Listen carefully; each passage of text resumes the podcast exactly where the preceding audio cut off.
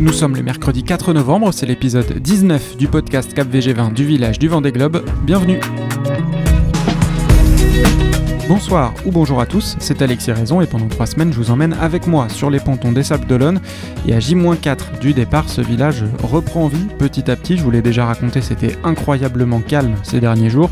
Et là on voit revenir certains confrères de médias nationaux, certains attachés de presse par exemple, pas mal de monde devrait arriver encore demain jeudi Bien sûr, quand je vous dis pas mal de monde, j'entends ceux qui seront accrédités pour ce départ particulier, et ça se résume quasiment finalement aux suiveurs, aux médias.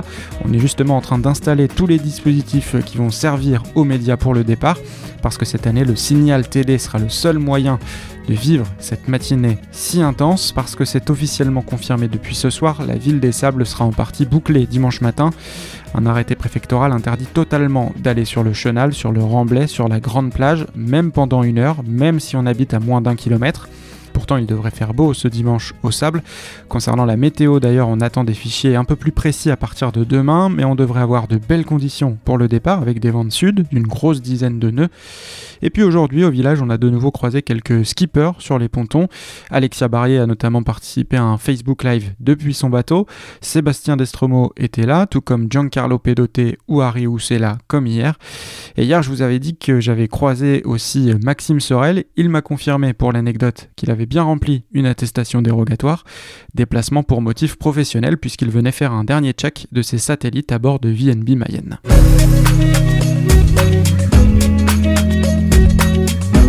Thank you. Poursuit et on termine cette série qui vous a fait découvrir l'envers du décor d'un projet Vendée Globe, quelques métiers de l'ombre, tous ceux qui entourent les skippers. Hier, on parlait déjà des préparateurs en comparant ceux du gros team Corum et du petit team Pure Best Western. Je vous expliquais que, notamment chez les équipes les plus resserrées, cette année, on était arrivé sur le village avec des bateaux plus près que d'habitude. Eh bien, écoutez, c'est confirmé avec nos protagonistes du jour. On a bien bossé euh, depuis toutes ces années pour être vraiment prêt et là, là on est un, des bateaux qui est, qui est prêt. Nous, on était déjà prêts avant l'ouverture du village. On sait que c'est jamais des périodes qui sont faciles avec il y a du monde, euh, les accès sont limités et puis après c'est on a nos partenaires qui sont là donc euh, euh, l'objectif c'était de leur accorder 100% de notre temps et, que le bateau soit prêt et qu'on ne soit pas stressé avec cette partie-là de la préparation. On est là où on voulait être. Alors là vous venez d'entendre dans l'ordre Thierry Roch, Guillaume Le Fur et Paul Morand. Ce sont les trois préparateurs de groupe C1 parce qu'aujourd'hui j'ai décidé de faire un focus sur l'équipe de Manuel Cousin, de vous raconter ces trois histoires. Alors le boat captain, le responsable technique, le chef de bande, c'est Guillaume. Lui, c'est l'expérience. Il participe à son cinquième Vendée Globe, rien que ça. Il était euh, d'ailleurs même pas capable de me dire si quelqu'un du ponton en avait fait plus que lui, c'est pas sûr. Hein. Il est là depuis 2004. D'abord avec Raphaël Dinelli, puis Arnaud Boissière, et maintenant Manu Cousin. Il y a une vraie continuité d'ailleurs entre l'histoire qu'il avait avec Arnaud et celle qu'il a maintenant avec Manu, puisque déjà il s'agit du même bateau que Guillaume connaît donc très bien désormais. En fait, en 2016, Manu Cousin a visité le bateau d'Arnaud Boissière avec son sponsor Eric Sétin. Il l'a plus ou moins réservé. Un an plus tard, ils ont fait la Transat Jacques Vabre ensemble sur ce bateau, un peu comme un passage de témoin, et Guillaume était inclus dans ce package. En fait, j'ai plus ou moins été vendu avec le bateau, on va dire ça comme ça, et parce que je suis sur le projet de Manu depuis trois ans, moi. Donc depuis qu'il a racheté le bateau, et on avait d'ailleurs même reconvoyé le bateau de la Transat Jacques Vabre quand il y a eu passation de pouvoir entre Arnaud et Manu. Quoi. Et les points communs entre les deux projets que Guillaume a connus ne s'arrêtent pas au bateau. La mentalité est toujours restée la même. Quoi. On n'est quand même pas une grosse équipe. Donc euh, avec Arnaud c'était pareil à l'époque, on n'était pas une grosse équipe. Donc euh, la mentalité là-dessus n'a pas changé. Quoi. Donc Guillaume, c'est le premier à rejoindre l'équipe de Manu, et ensuite c'est Thierry Roch, six mois plus tard, arrivé de très loin. Il a un peu perdu l'accent du Québec, c'est dommage. Et lui, au départ, il était archéologue. Euh, donc c'était Indiana Jones, quoi. Mais à la colonne, euh, c'est pas Tatan. Hein. Il faut physiquement, c'est un, c'est un, guerrier. Hein. Donc il faut le suivre. Hein. Il est costaud le garçon. Cette belle histoire donc de quelqu'un qui vivait dans un pays où la course au large est confidentielle, qui n'avait jamais travaillé sur la préparation technique d'un bateau, J'ai fait 28 ans d'archéologie au Québec et à un moment donné, j'ai décidé que je retournais euh, voir mes racines. Et euh, je voulais venir au Sable d'Olonne. Et euh, Manu m'a proposé un travail. Travailler sur un IMOCA, moi qui suis le Vendée Globe depuis, depuis qu'il existe. Je navigue depuis que je suis né dans les années 70 et je suis monté sur un bateau à l'âge de 7 ans la première fois. Donc Manu a vu que j'étais sympathique, j'apprends vite et je suis quelqu'un qui écoute beaucoup. J'avais navigué, euh, lui voulait travailler avec des gens euh, intéressants, on s'entendait bien. Après 32 ans au Canada, il a rejoint la fameuse famille dont Manu Cousin parle si souvent, et c'est le cas de le dire d'ailleurs puisque la sœur de Thierry, Sandrine, est aussi la responsable de la communication du projet, et pour eux qui naviguent, ce tour du monde en solitaire et sans escale représente évidemment beaucoup. En fait, moi j'ai fait les deux dernières éditions du Vendée Globe, mais le 2012, je suis sorti avec ma sœur en bateau, donc j'ai fait le chenal. À la sortie des bateaux, c'était incroyable. Et euh, en 2016, j'étais assis sur le quai, euh, euh, dans le chenal. J'ai regardé tous les bateaux passer et je venais en fait à chaque fois pour le Vendée Globe, je viens au mois de novembre pour voir le départ du Québec. Je m'en fiche, je venais voir. Et donc là, ça va être mais carrément chose. Ce départ, ce sera aussi le premier de Paul Morand, oui, parce que s'il y a quelques préparateurs expérimentés comme Guillaume, il y a aussi finalement des bisous comme Thierry et donc comme Paul.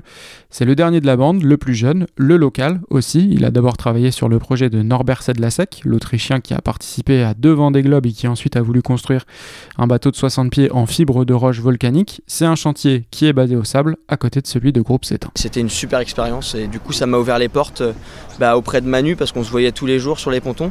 Et puis les gars, ils m'ont dit euh, écoute, euh, on te voit là, euh, tu donnes tout. Alors moi, c'est des métiers de passion, je pourrais consacrer ma vie pour ces, projets-là. C'est aussi des. Les skippers, c'est des gens qui font beaucoup de concessions, qui ont, tourné souvent une page de leur vie, comme Manu, il a une deuxième carrière après sa première carrière. Et donc, bah, du coup, c'est des, des, moments où j'avais envie de vraiment investir du temps avec lui. Il m'a dit, bah, viens avec nous. Je dis, bah, j'arrive tout de suite. Et vous venez de l'entendre, Paul ne manque pas d'investissement dans ce projet. Ça s'arrête jamais en fait. Je rentre chez moi le soir, je me dis, tiens, il faut que je pense à faire ça parce que on envoie quand même un bonhomme euh, euh, à l'autre bout du monde, seul sur le bateau. Donc, euh, il ne s'agit pas de, de, négliger tout ce qui est sécurité. Donc, souvent le soir, ouais, on y pense. On communique entre nous avec les gars en disant, demain, il faut qu'on pense à faire ci, ça. Voilà, donc c'est vraiment des projets, euh, on ne peut pas se permettre d'arriver et de, de, prendre ça à la légère comme un métier où on compte nos horaires. Les horaires, on les compte pas, on travaille s'il faut jour, nuit.